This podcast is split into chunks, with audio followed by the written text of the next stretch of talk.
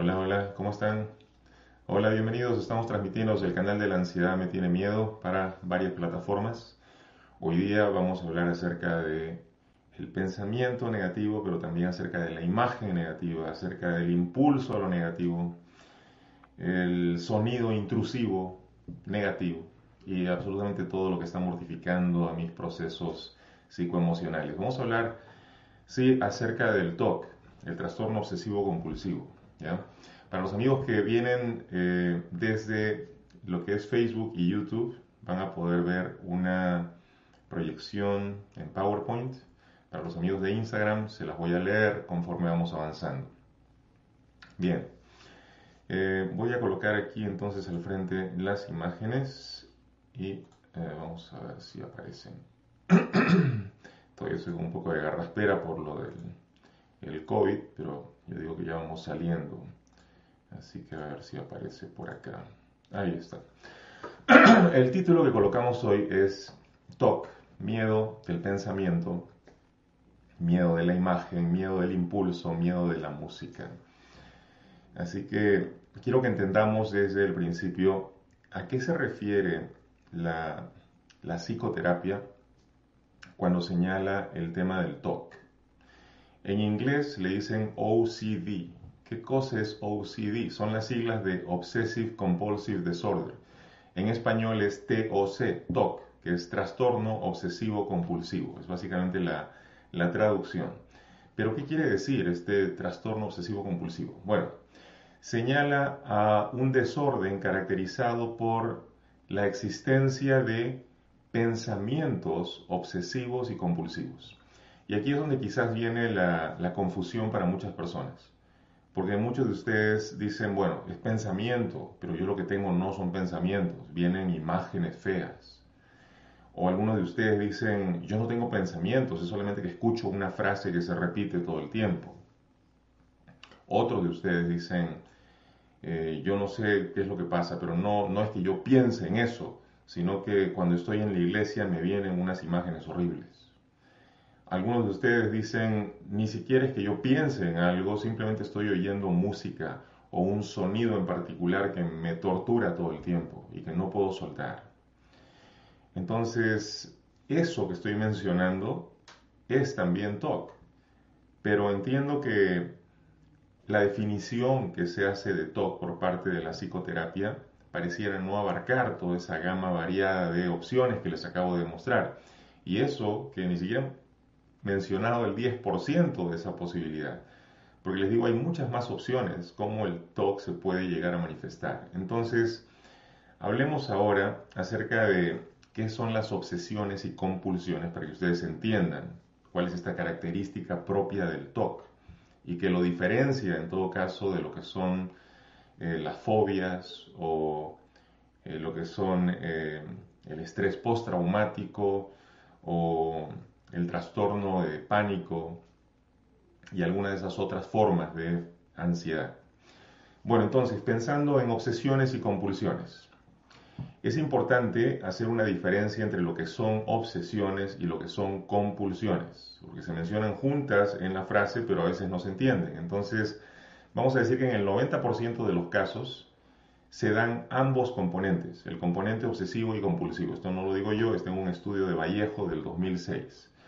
Ahora entonces, ¿qué son las obsesiones? Son definidas como pensamientos. Aquí viene la descripción más amplia del término, ¿no?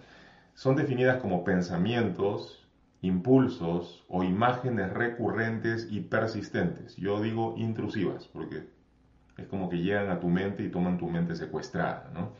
Entonces, las obsesiones son pensamientos, impulsos, imágenes recurrentes y persistentes que son experimentadas como intrusivas e inapropiadas y que además causan malestar obviamente te generan ansiedad. Ahora, yo le agregaría ahí, por ejemplo, sonidos también. Luego de esto, decimos que las obsesiones suelen desencadenar anticipaciones negativas que a la vez van a desencadenar acciones protectoras o compulsiones. Entonces, la compulsión es la acción que yo hago para contrarrestar la obsesión. como ya llegó esta palabra, como ya llegó esta imagen, como ya vino a mi mente este, esta impulsión horrible, ahora yo contrarresto con esta compulsión. Como la obsesión llegó, ahora yo me pongo compulsivo. Ejecuto un ritual que me permita medio manejar la situación que está secuestrando mi mente. Entonces, allí tenemos, por ejemplo, compulsiones donde la gente eh, se pone a contar obsesivamente, o tienen que ejecutar tres veces el mismo acto, o tienen que este, llamar a tal persona en ese momento, o tienen que revisar varios números primos simultáneamente. Eh, son diferentes maneras de lidiar con la situación, pero obviamente el ritual o la compulsión lo único que está haciendo es desviar de poner tu atención en la obsesión, por lo que parece dar cierto alivio. Pero la verdad es que la compulsión es una manera de evasión, es una forma de fuga, de escape. Y yo les he dicho que jamás ninguna forma de escape ha aportado con la curación del trastorno de ansiedad. Así que una compulsión o ritual nunca jamás te va a ayudar a curarte del TOC. Les digo esto para que de una vez por todas interrumpan la compulsión. Ya sé que vino esta obsesión, pero no la voy a resolver con una compulsión. Ya sé que vino este pensamiento intrusivo, esta impulsión, supuestamente voy a hacer daño, pero no voy a optar por esta ruta de escape. De hecho, no voy a escapar, voy a hacer algo diferente. Y de ese algo diferente es de lo que vamos a hablar más adelante. Pero les digo entonces, es importante destacar que las obsesiones en forma de impulso suelen ser las más molestas. Esta es la fobia de impulsión donde siento que qué tal si pierdo el control y me arrojo por la ventana. ¿O qué tal si llego a suicidarme porque me siento tan mal? ¿O qué tal si un día pierdo el control y cuando me doy cuenta ya maté a toda la gente de la cuadra y del bloque? Es simplemente un pensamiento impulsivo, pero eso no quiere decir que tú realmente puedas llegar a ese punto de pérdida de control y hacer algo como eso. Y sin embargo le temes. A mí no me preocupa que sientas temor de eso, porque ya sé de qué se trata, ya lo conozco. A mí me da mucha más preocupación cuando veo a un supuesto especialista de la salud mental que se asusta cuando sus clientes le narran una situación como esa. Se asustan y lo derivan inmediatamente a un psiquiatra sin siquiera tratar de ingresar a esa mente para entender el problema. O por último dicen, no, no estoy calificado, me da mucho miedo lo que me has dicho, vete. ¿Qué clase de terapeuta o especialista en psicoterapia puede ayudar a alguien a liberarse del miedo si el mismo especialista de la salud mental tiene miedo. No tiene ninguna lógica, ¿verdad? Y sin embargo he escuchado un montón de personas hablándome de eso. Entonces, les digo, importante destacar que las obsesiones en forma de impulsión suelen ser más molestas, pero no son ni peores ni mejores, simplemente son más molestas, eso es todo. porque se presentan en forma de imágenes, eh, ya que las primeras suelen ser más intensas y difíciles de manejar, y las segundas suelen ser más cortas y se pueden detener con la distracción, nos dice acá un estudio de Cruzado del 2014. Pero nuevamente, fíjense lo que dicen, se pueden detener con la distracción. No voy a optar jamás por recursos que aporten a una solución temporal, porque ni siquiera es una solución el evadirme. Aquí en este estudio de Cruzado se habla de que puedes distraerte un rato para que no te torturen tanto. Yo les digo, la distracción es lo mismo que el ritual compulsivo que ejecuta cualquier persona con TOC. Así que no me está dando en realidad una solución al problema. Todo lo que me está haciendo es dar otra vuelta, otro loop más de los, de los círculos viciosos que hacemos en TOC todo el tiempo. Ahora entonces, si eso es una obsesión, que es una compulsión? Bueno, son todas las conductas que realizamos para aliviar la ansiedad que se produce como consecuencia de estas obsesiones que están secuestrando mi mente. ¿Ya? Entonces ahí se entiende más o menos los términos, ¿no? Obsesión y compulsión para que esté más claro el tema de lo que es el TOC. Ahora revisemos rápidamente las más comunes formas de TOC. Obviamente no las voy a cubrir todas, pero quiero mencionar algunas para que aquellos de ustedes que padecen de trastorno eh, de ansiedad y que creen tener TOC, más o menos se ubiquen a ver si les corresponde alguna de estas. El TOC no es ni mejor ni peor que las fobias, no es superior ni inferior al trastorno de pánico, no, es simplemente otra área dentro del trastorno de ansiedad, es todo. Y como cualquier otra área dentro del trastorno de ansiedad, no te puede matar ni te puede volver loco. Es muy molesto, sí, pero eso es todo. Ahora entonces, los tipos de TOC más comunes. El de contaminación, por ejemplo.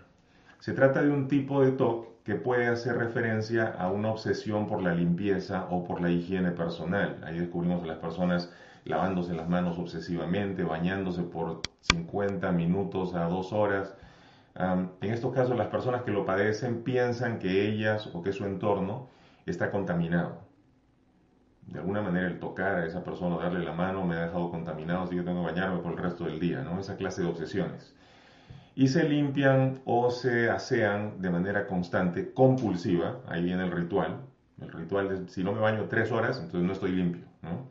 Y cuando salí, toqué la toalla y de repente la toalla estaba sucia, así que tengo que bañarme por otras tres horas otra vez.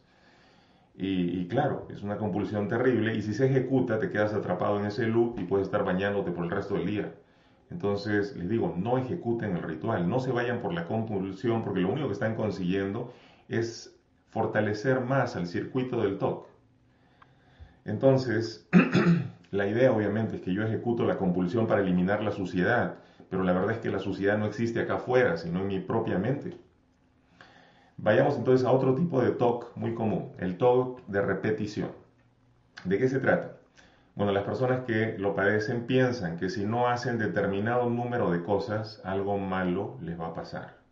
Por ejemplo, piensan que si no dicen tres veces la palabra cielo, entonces eh, una maldición les va a caer por el otro lado o algo le va a pasar a él o a su familiar cercano y esa es la parte de la obsesión. Me obsesiono con que si no repito la palabra Jesucristo tantas veces, entonces ahora me va a ir mal por este otro lado. Y mi obsesión es que ahora en menos de dos días me voy a romper un hueso.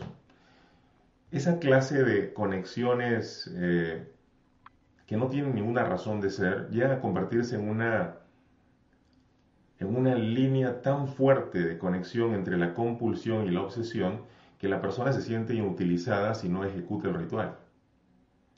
Entonces, para evitar que algo malo ocurra, tengo que entrar en el ritual. Repito 80.000 veces el credo. Por eso hay un TOC religioso también, que está muy asociado con el tema del TOC de repetición. Pero no puedo decir que todos los talks religiosos sean en realidad talks de repetición, porque hay otro tipo de talk religioso. Por ejemplo, hay personas que sienten este, que son pecadores o culpables. Entonces se va por otro lado el talk en ese caso. Eh, hay personas que tienen pensamientos intrusivos. No puedo ir a la iglesia porque veo que estoy dándole besos a los santos y a las vírgenes. Entonces me siento horrible porque siento que soy un pecador y que me voy a condenar y ahora tengo que ponerme a rezar más fuerte y tengo que elevar la voz más fuerte. Empiezo con la compulsión para tratar de contrarrestar la obsesión que ha llegado a mi mente. Entonces eso sería más o menos un toque de repetición. Ahora veamos un toque de acumulación. Eh, bueno, estas son personas que guardan objetos. Eh, pueden ser envases de cosas que usaron antes, pueden ser periódicos, revistas, tienen miedo de, tirar algo que en algún momento les pueda servir o que les parezca que pueda representar algún tipo de utilidad futura o que pudiera ser importante. Por ejemplo, una persona tiene miedo de tirar algo porque se obsesiona con, con, la idea de que le va a servir y entonces ahora la compulsión es guardarlo. Ahí tienen una especie de estantería donde han acumulado un montón de cosas guardadas. Es importante diferenciar este trastorno, el trastorno de acumulación, de lo que es el síndrome de Diógenes, donde eh, se acumula basura, mientras que en el trastorno por acumulación lo que se acumula no es necesariamente basura, sino lo que la persona considera que pudiera llegar a ser útil en el futuro. Eh, cuando he visto estos casos de todo de acumulación, por lo general ha habido una pérdida importante en algún momento de la vida para esa persona. Como no llegó a procesar emocionalmente eso, ahora está obsesionada con no perder. Entonces, todo lo que hace ahora por guardar y acumular es una manera de contrarrestar la posibilidad de volver a caer en el dolor de la pérdida que sufrió en el pasado. Por lo general es la pérdida de un familiar. por lo general es, eh, un, duelo que no sanó. Entonces, eh, lo he visto muchas veces y ahora nos aferramos a la cosa como nos quisiéramos aferrar al cuerpo del individuo que se fue. Eh, les digo esto solamente como referencia para que tengan una idea. También existe el TOC de verificación. ¿De qué se trata este TOC? Bueno, se trata de comprobar todo el tiempo que he hecho las cosas bien, eh, porque de lo contrario algo malo va a pasar. Entonces tengo que regresar para ver si cerré bien la puerta de la casa, tengo que volverme a la cocina para ver si apagué bien las llaves de las estufas. Y tengo que regresar al baño para ver si se cerraron las llaves del agua. Y tengo que llamar otra vez a esa persona para estar seguro de que le dije todo correctamente. Y tengo que y así, ¿no? Y esa ejecución de rituales donde tengo que hacer la verificación otra vez me lleva en un ciclo repetitivo, en un bucle que no termina porque ya me iba al trabajo y me tengo que volver otra vez para verificar que la puerta esté cerrada y ya me estaba yendo otra vez y otra vez regresé porque de repente la puerta de atrás estaba abierta y ya me estaba yendo de nuevo y regresé porque qué tal si no presioné la puerta directamente contra el marco y ya me estaba yendo y ahora regreso por y al final los ocho, las ocho horas de, de trabajo laborales se reducen a seis y mi trabajo ahora está en peligro porque siempre llego tarde y, y todas las consecuencias que vienen de ello, ¿verdad? Ahora veamos el TOC de orden. Bueno, este TOC utiliza reglas y pautas para ordenar todo lo que tienen, porque si no la persona llega a pensar que obviamente va a ocurrir algo malo si no tengo todo en orden. Entonces te das unas sorpresas increíbles. Abres el cajón de esta persona y encuentras que todos los calcetines están ordenados por colores y perfectamente doblados. Y no hay nada de malo con el orden, es la obsesión con el orden el problema. Porque si uno de los calcetines está un poquito a la derecha, esa persona se tiene que regresar para ponerlo exactamente donde debería estar. El orden y la regla, la pauta es el ritual que ellos tienen que seguir. Y si no siguen el ritual se desesperan porque sienten que ahora sí el mundo se va a destruir. Ahora sí va a ocurrir el malestar que estábamos esperando. Y obviamente esto es un desgaste terrible para la persona porque la obsesión la lleva a un ritual compulsivo de eh, tener un orden que es imposible, porque el mundo no es así de ordenado. Y tu mente trata de colocar cada cosa en su sitio, esperando que de esta manera conjures al universo entero. Otra forma común del TOC es lo que llaman fobia de impulsión, que es el miedo a hacerse daño o a hacerle daño a los demás eh, sin control.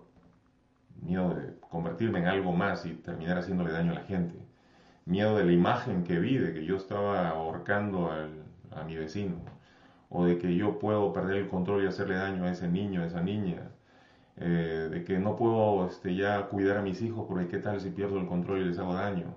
Eso es fobia de impulsión. Y, y, claro, la gente se desespera porque estas son personas que amo. ¿Cómo, ¿Cómo puede ser que yo tenga esos pensamientos, esas imágenes, esas ideas? Y las tienes justamente porque tratas de contrarrestarlas. Cuanto más peleas con ellas o haces tus rituales mentales procurando no tenerlas, peor se ponen. Entonces, ¿qué he encontrado cuando se trata de la fobia de impulsión? La mayor parte del tiempo, las personas que tienen miedo de hacer daño a sus familiares, en el pasado, muy probablemente en la niñez o en la adolescencia, pasaron por algún tipo de trauma donde o ellos recibieron daño o vieron el daño que se infligió sobre alguien, y ahora sus mentes, que están generando ansiedad, y aclaremos, la ansiedad es un mecanismo de protección, es un mecanismo de defensa. La ansiedad no surge para matarte, sino para protegerte de la muerte. Por eso te asustas tanto de morir. No está ahí para enloquecerte, sino para evitar que pierdas el control. Entonces te hace sentir como que pierdes el control para que tú busques por todos los medios y de manera obsesiva poner las cosas en su sitio. Controlar la situación, te desesperas por controlarlo todo. La ansiedad entonces está tratando de protegerte a través del miedo. Te está generando miedo para salvarte. Esa es la función principal de cualquier ansiedad, sana o patológica. Estas personas que tienen la fobia de impulso, pensar que le van a hacer daño a otros, en realidad sus mentes les venden la idea vas a perder el control y vas a hacer daño, justamente para alejarlos de esa posibilidad. ¿Entienden? Las mentes proyectan esta cosa absurda y oscura para evitar que tú llegues a hacer eso que sabes que es terrible. Como lo viste en el pasado y te pareció horrible y tú no quieres hacerlo, tu mente para protegerte te proyecta esas imágenes. Por supuesto hay otras formas de TOC. Está el TOC homosexual, donde las personas eh, tienen esta obsesión de que de pronto este, van a actuar en oposición a su tendencia sexual. Eh, de pronto yo soy este, eh, heterosexual, pero tengo miedo de que termine siendo algo que no va conmigo. Termino arrojándome a los brazos de un hombre y besándolo por la fuerza. Y eso es una combinación de TOC homosexual con fobia de impulsión también. Y hay también TOC religioso. Las personas que piensan que si no hago tal y cual cosa, este, voy a terminar sufriendo las consecuencias. Como dije tal palabra, surgió tal palabra en mi mente, ahora ya me condené. Esa clase de pensamientos son propios del trastorno obsesivo compulsivo religioso. Pero también hay un TOC musical. Sí, así como hay personas que escuchan palabras intrusivas, hay personas que escuchan sonidos, ¿no? Muchos empiezan con el tema del tinnitus y el tinnitus eventualmente deviene en una música. Tinnitus, acúfenos, tiene diferentes nombres, pero es esa vibración constante en el oído. Y yo les había explicado que esa vibración está allí todo el tiempo. Y se los vuelvo a repetir a los que sufren de esta condición. Cuando nosotros estamos inmersos en el líquido amniótico dentro de la bolsa, este, de la placenta, cuando estamos formándonos en el vientre materno, nuestros oídos están sumergidos en el agua. ¿Ustedes se han fijado cómo no escuchan igual cuando están bajo el agua? Obviamente es muy distinto el medio, ¿verdad? Para que se transmitan las ondas sonoras en el agua es diferente que en el aire. Entonces, cuando ustedes salieron del medio acuoso al exterior, al aire, en ese momento el oído empezó a funcionar diferente. Y les digo que es de esa primera experiencia de donde surge, en ese cambio de ambiente, la sensación de una vibración de fondo. Ahora, ocurre que el bebé que ha nacido tiene sus sentidos nuevos, entonces no filtra la información de manera correcta, recibe todos los sonidos simultáneamente, recibe todos los colores y las formas y no sabe cómo definir una cosa de otra. El bebé no sabe cómo ver en perspectiva, cómo ver lo que está cerca y lo que está lejos, no distingue, parece torpe en su manera de mover sus brazos, bueno, de la misma manera lo es en el sentido del oído. No es capaz de distinguir lo que está cerca, lo que está lejos, y todo lo que siente es una vibración que aturde un poco.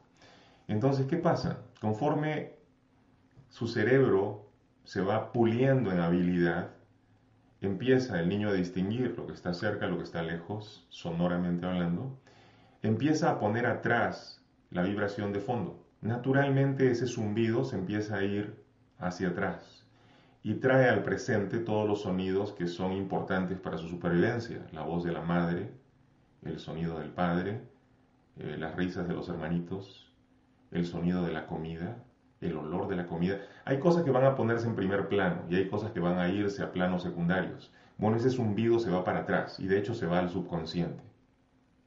No está apagado, es solamente que no lo escuchas porque ya no le das tu atención. Ahora tu atención se centra en las otras cosas que son más importantes.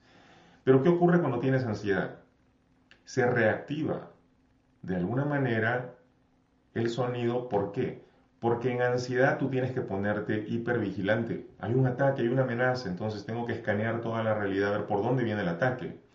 Y tengo que escanear con mis sentidos, con mis ojos, a ver por dónde. Entonces mi visión se va con una visión de túnel y mis oídos se afinan tratando de escuchar hasta las patas de la cucaracha caminando por el suelo.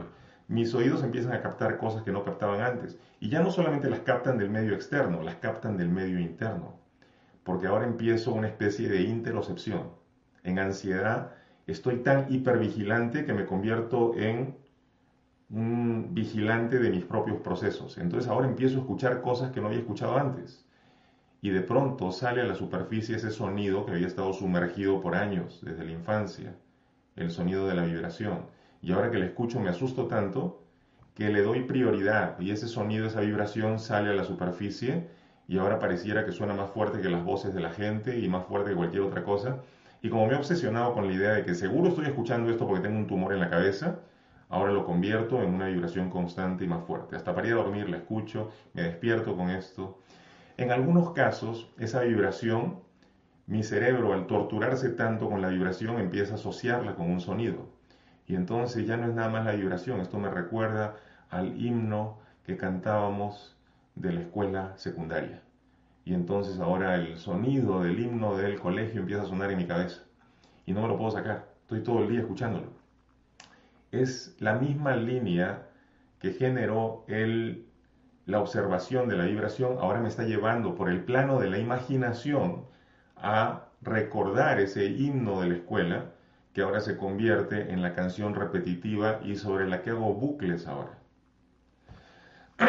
Importante mencionar esto porque no son muchos los casos de top musical que he visto, pero sí hay algunos y son muy interesantes de observar. Pero yo digo que no son diferentes de los otros talks, son miedo. Ahora, en estos días, uno de mis clientes que, tiene este talk musical, él me recomendó leer este libro Musicofilia de Oliver Sacks. Ahora, aquellos de ustedes que no saben quién es Oliver Sacks, les digo que él es un neurólogo eh, nacido en Inglaterra. Él eh, recibió su título en medicina eh, por allá en el 58 en el Queen's College de Oxford. Él también estudió en los Estados Unidos. Aquí hizo su pasantía en el Hospital Mount Sinai en San Francisco y completó su residencia en neurología en la Universidad de California, en la UCLA. Después de una beca en el Colegio de Medicina Albert Einstein, él se desempeña en el Centro de Cuidados Crónicos del Hospital Beth Abraham en el Bronx. Y aquí es donde se hace famoso Sachs. Y estoy seguro que ustedes deben haber oído de él. Este Oliver Sachs en este hospital del Bronx él trabaja con un grupo de sobrevivientes de la encefalitis letárgica, una enfermedad del sueño que ocurrió en la década del 20. Y pues estos pacientes habían estado en coma por muchos años. ¿Y qué ocurrió? Que él empezó a implementar una serie de eh, diferentes compuestos químicos y consiguió despertar a estos, a estos sobrevivientes de encefalitis letárgica. Habían sobrevivido, pero habían sobrevivido en coma y entonces habían estado años dormidos y él consigue despertarlos. De hecho, a raíz de esta experiencia, él escribe el libro que se llama Despertares, que luego dio forma a la película que se llamó Awakening, que es Despertares en inglés, ¿no? O Despertando. Eh, la película de 1973, donde incluso sale Robin Williams como doctor y Robert De Niro como el paciente principal al que hacen despertar en medio de esto. Bueno, ¿por qué les menciono a Oliver Sacks? Porque él tiene un libro muy interesante que se llama Musicofilia. Y la obra literaria de Sacks es importante porque él habla de sus casos. O sea, sus libros son súper amenos porque está comentando los diferentes casos que él ha atendido, ¿no? Y siempre desde la perspectiva del psiquiatra que él es, del doctor que es, pero eh, la narración de casos tras casos eh, tratando de hacer sentido de, la patología, eh, te da un poco de claridad acerca de lo que ocurre con estas personas. Bueno, en este libro que se llama Musicofilia, Relatos de la Música y el Cerebro, que me recomendó uno de mis clientes, pues lo estuve leyendo y, encuentro que también habían algunos casos que yo reconocería como propios del talk musical. Bueno, cuando Sachs estudia el tema de personas que escuchan estas canciones repetitivas, él encuentra, por ejemplo, que en muchos casos eran personas que tenían epilepsia y que escuchaban estas canciones. Pero quiero que entiendan que hay una diferencia entre la alucinación y la imaginación de la música. Por ejemplo, estas personas que, tenían epilepsia, por ejemplo, eh, de pronto tenían algún tipo de afección en el cerebro. O sea, si les examinaban la actividad cerebral, no era normal había un problema ahí a nivel de cerebro. Y de pronto, eh, con algún tratamiento químico, podían conseguir que aminorara el sonido de esa música que se gestaba. Pero ¿por qué diríamos que estaba en el plano de la alucinación? Porque estas personas podían escuchar tan intensamente la música que no estaban seguros si la radio estaba prendida o apagada a ese nivel. Pero las personas que tienen trastorno obsesivo compulsivo musical saben que es la música, el esto está apagado, solamente que ellos están escuchando dentro de su cabeza la música. Y también saben que no la pueden detener. De pronto el otro, el que tiene eh, las convulsiones, eh, de pronto tampoco lo puede detener. Pero en el caso de él es una alucinación que para él pareciera auditiva, pareciera que la está escuchando. La persona con TOC no tiene en realidad una alucinación auditiva, sino que dentro de su cabeza siente la música. ¿ya? Como si yo ahorita me pongo a recordar una canción de Eros Ramazzotti. Ahí está, ¿no? Ahora imaginen que ahora que la pude recordar, ya no me la puedo sacar de la cabeza. Se repite, y se repite, y se repite la misma estrofa, y se repite, y se repite. No estoy alucinándola. De alguna manera mi mente la ha traído y ahora se ha convertido en un bucle. Y ahora entonces estoy dando vueltas sobre la misma canción. El problema ni siquiera es el bucle porque muchas de estas canciones han sido diseñadas como una especie de gusano cerebral. O sea, tienen cierta métrica y cierto tono y cierta repetición y cadencia para que se te queden en el cerebro. El cerebro reconoce patrones. Una vez que ha reconocido un patrón que parece llamativo, el cerebro lo repite de manera automática. Entonces, muchas de las canciones que todo el mundo repite y que se convierten en muy populares son en realidad estos gusanos cerebrales que han sido diseñados para quedarse en la cabeza. Por eso les digo, el problema no es el gusano, el problema no es la música, el problema no es esa estrofa que se está repitiendo. En trastorno de ansiedad y en TOC, el problema es que tú le tienes miedo. Escúchame, el problema no es que se esté repitiendo, el problema es que le tengas miedo. Si tú no le tuvieras miedo, entonces ya no le darías tanta atención y no importa si está repitiendo porque eventualmente al no darle atención esta música pasaría a segundo plano. Y si tú siguieras sin darle tu atención, cada vez sería más pequeña, cada vez más débil. Y si tú continuaras quitándole tu atención, llegaría el momento en el que se va al subconsciente. Por ejemplo, yo ahorita no me acuerdo de la canción de Eros, pero si me hago el esfuerzo, ahí salió del subconsciente otra vez. Ajá. Entonces, les digo, como en todo trastorno de ansiedad, el TOC musical va a ser determinado por el miedo que tú sientes de ese sonido, de esa canción, de esa estrofa, de esa música. Cuanto más miedo le tienes, más tratas de evitarlo. Y cuanto más tratas de evitarlo o evadirte, más giras en torno a este bucle que se está repitiendo. Quiero que entiendan eso, porque si ya no hay miedo de por medio, se rompe el círculo vicioso. Y ahora entonces el bucle empieza a desaparecer mientras la canción va cayendo al subconsciente. ¿Qué hago yo con los eh, clientes que tengo de TOC? los invito no a huir o a evadirse, sino a entrar en el espacio de la obsesión. Por más doloroso o feo que sea, quiero que entres en el espacio. Por ejemplo, si alguien me dice, es que yo escucho la voz de mi abuelo cuando me dice que soy un inútil.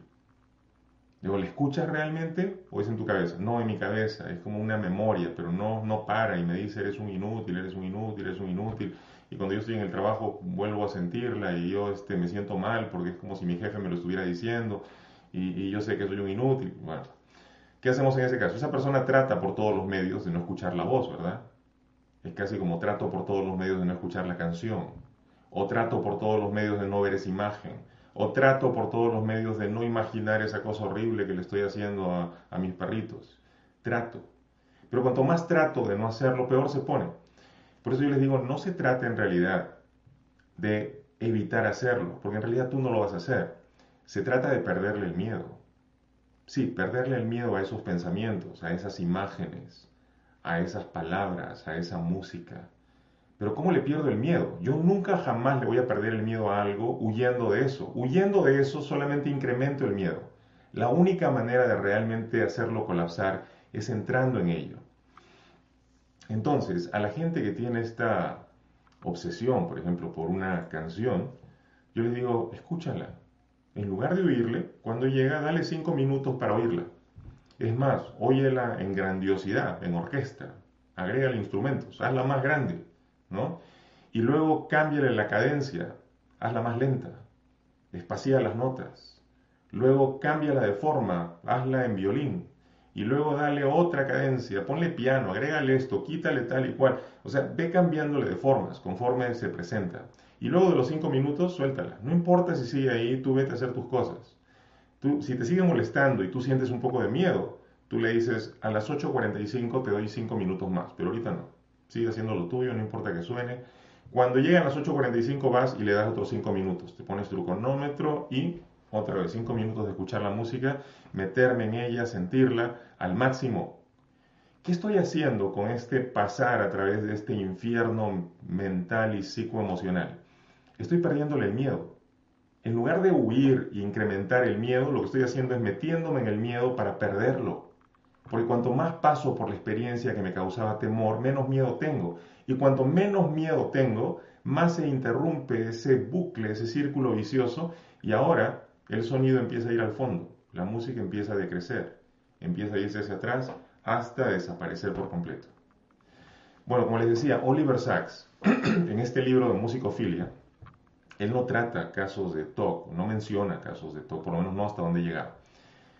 Pero sí menciona situaciones, por ejemplo, donde personas este, han sufrido lesiones en el pabellón auricular, en el oído, o personas que han sufrido directamente golpes en el lóbulo temporal y pierden progresivamente el oído. O también, no solamente personas jóvenes que han sufrido lesiones, sino personas que por vejez de pronto han empezado a perder el oído. Y estas personas son las que empiezan a tener estas músicas recurrentes en sus cabezas.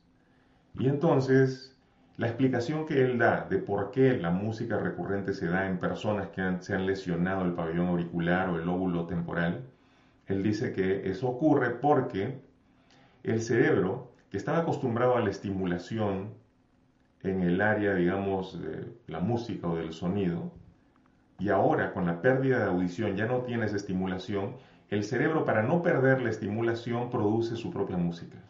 Entonces te trae recuerdos de cosas y tú empiezas a darle y darle. Esa es la explicación que da, la explicación fisiológica, ¿no? en este caso la fisiología del cerebro que nos da el doctor Oliver Sacks. Pero ese no es el caso en el TOC, ¿verdad? Entonces uno tiene que preguntarse por qué es que mi mente se aferra a una canción en particular. Yo no tengo ninguna lesión en el lóbulo temporal, no tengo ninguna lesión en el pabellón auricular. No me ha pasado eso. Mi cerebro no necesita la sobreexcitación musical para compensar por el sentido que estoy perdiendo por la vejez. No. Entonces, ¿por qué mi cerebro está haciendo eso? Pregúntense, ¿por qué? Yo les he dicho que la ansiedad es un mecanismo de defensa. Tanto la ansiedad sana como la patológica es una respuesta de supervivencia. Entonces, ¿por qué me presentaría esas palabras? Inútil, por ejemplo. Mi abuelo me decía que soy inútil y yo escucho la voz del abuelo todo el tiempo. Porque mi mente está tratando de protegerme de que yo me muestre como un inútil. Por lo tanto, me lo pone al presente para que yo trate de actuar lo opuesto de la inutilidad. Y ahí viene el problema, porque ahora yo trato de actuar excesivamente el trabajo para que todo el mundo vea que no soy un inútil. Y ese es mi ritual, esa es mi compulsión.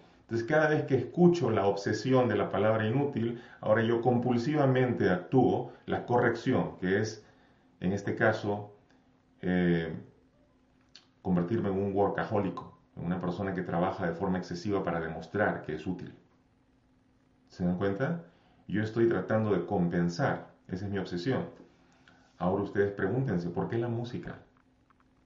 ¿Por qué la música? ¿Qué es lo que está tratando de compensar? Es importante preguntárselo, cada uno de ustedes, porque la música, como la palabra inútil que me decía el abuelo, está cumpliendo una función de protección. ¿Qué clase de protección? No lo sé, cada persona es distinta. Pero digamos que este individuo pasó periodos largos de tiempo en soledad en su niñez o adolescencia y que su único compañero era el radio. Y ahora que se ha divorciado está escuchando música todo el tiempo en la cabeza. ¿Ustedes creen que hay accidente en eso? No lo hay. Su cerebro está compensando. Me acabo de divorciar, estoy solo y la música que me acompañaba en la niñez ahora empieza a resonar en mi cabeza otra vez.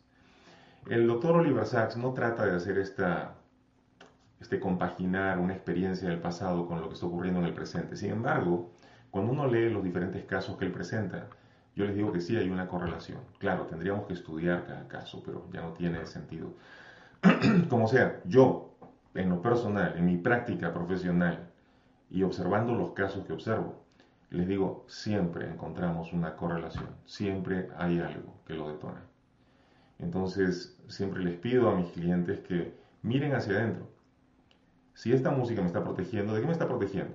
De repente de, mi soledad, o de repente es una música que yo escuchaba cuando estábamos en la guerra eh, y este, esa canción sonaba porque era la parte de los enemigos, ellos tocaban ese himno marcial y no sé por qué ahora lo tengo en la cabeza todo el tiempo. ¿Cuándo surgió? o cuando ocurrieron los disturbios aquí en la ciudad. Qué extraño, ¿verdad?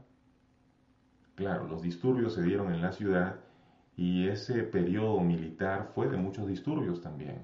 Y esa música la aprendiste a los siete años y ahora a tus cincuenta y tantos años se ha reactivado la música por el miedo que sentiste de los disturbios, el escenario que te hizo revivir el pasado y que reactivó o sobreestimuló tu cerebro en esa área, porque quiere protegerte usando esa región de tu cerebro.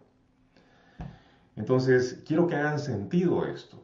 En la medida que ustedes puedan entender que hay un sentido atrás, que la ansiedad siempre está tratando de protegerme, entonces ya no lo veo como una enfermedad o como una patología, como algo horrible, sino que estaba tratando de cumplir una función de mala manera y me estaba hiriendo en el proceso. Y ahora que voy a aprender a meterme en estos lugares de miedo, y en lugar de huirles, voy a revisarlos y voy a pasar por esto y voy a escucharlo y voy a meterme hasta perder el miedo. En esa misma medida, eso que estaba ahí como un mecanismo de defensa se empieza a apagar solito y se empieza a ir al subconsciente. Con una persona con, con una fobia de impulsión me dice que yo tengo miedo de matar a mi esposa o mi esposo. Yo le digo, ¿y qué más? Claro, la persona se aterra, pero ¿cómo qué más? ¿Cómo quieres que te Yo no quiero ver eso, yo no soy un asesino. Yo sé que no eres un asesino. Por lo mismo, estoy dispuesto a tener tanta fe en ti que me voy a meter contigo en la historia, en el infierno al que tú no querías entrar, pero que es importante revisar, porque cuanto más entres en ese infierno, menos miedo le vas a tener y más ese pensamiento va a colapsar.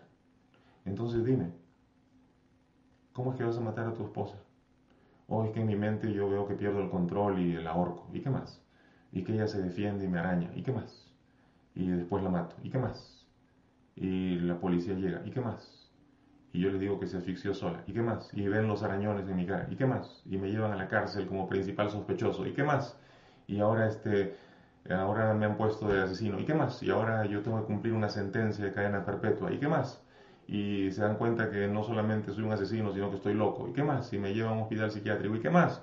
Y me tienen medicado todo el tiempo porque soy peligroso, ¿y qué más? Y, este, y un día me tiro por una escalera y me rompo el cuello, ¿y qué más? Y me quedo paralítico y loco, ¿y qué más? Y sufro mucho, ¿y qué más? Y me alimentan por un tubo, ¿y qué más? Y me paso así hasta la vejez, ¿y qué más? Lo más horrible.